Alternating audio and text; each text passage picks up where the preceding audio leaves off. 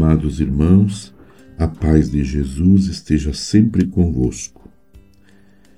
Aquele que há de vir chegará sem demora, já não haverá mais temor entre nós, porque ele é o nosso Salvador.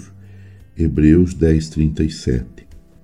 Nesta última semana do advento, somos chamados a nos preparar mais intensa e espiritualmente para acolher Jesus Salvador, cujo nascimento foi revelado pelo anjo Gabriel, o mesmo que anunciou a Zacarias o nascimento de João.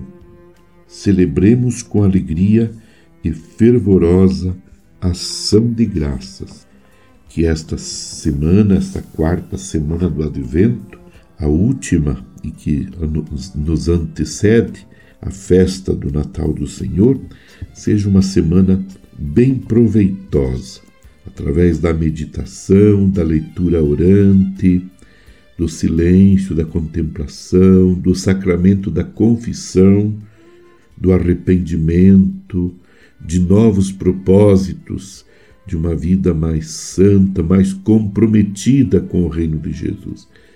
Vamos nos preparando bem para celebrar o Natal do Senhor com muita alegria. Há semelhanças entre o anúncio do nascimento de João e de Sansão, o Evangelho e a primeira leitura. A característica da concepção de ambos é a intervenção divina, oferecendo a estéreis um dom extraordinário para si e para o povo. Tanto Sansão quanto João são consagrados desde o ventre materno para executar a sua missão sob o impulso do Espírito Santo. No entanto, Sansão será um libertador de Israel das mãos dos filisteus. João não será o Salvador, mas aquele que abrirá os caminhos para o definitivo e verdadeiro libertador. A missão de João é preparar o povo para a chegada do Messias Redentor.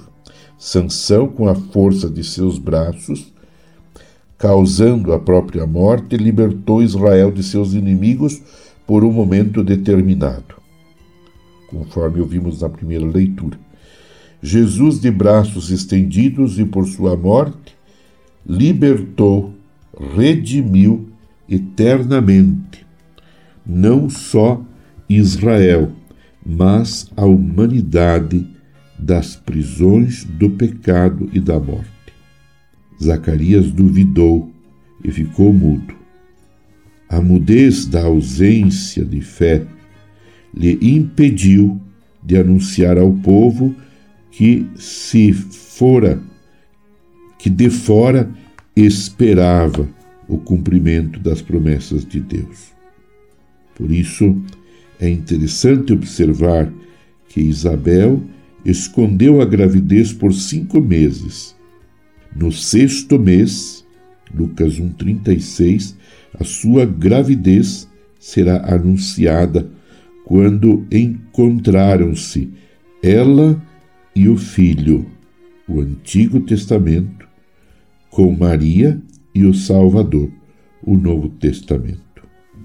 Imbuídos e cheios de fé, com nossos lares cheios de luzes, anunciemos com a palavra e com a vida que Deus nos resgatou eternamente para si, ao vir a nós no Natal. Meu amado irmã, meu amado irmão, minha amada irmã, que as luzes que nós costumamos acender no Natal, nos presépios, nos pinheirinhos, os pisca-piscas, essas luzes, as velas, tudo isso simbolize a própria presença de Jesus em nossa vida, em nosso coração. Ele que é a luz do mundo, a luz da nossa vida, a luz que ilumina o nosso interior, as profundezas do nosso ser e nos revela quem somos e quem é Deus para nós. Que Jesus permaneça sempre conosco e que nós permaneçamos em comunhão, em oração com Maria, a mãe de Jesus. Abençoe-vos, Deus Todo-Poderoso, Pai e Filho e Espírito Santo. Amém. Você ouviu Palavra de Fé com Dom Celso Antônio Marchiori.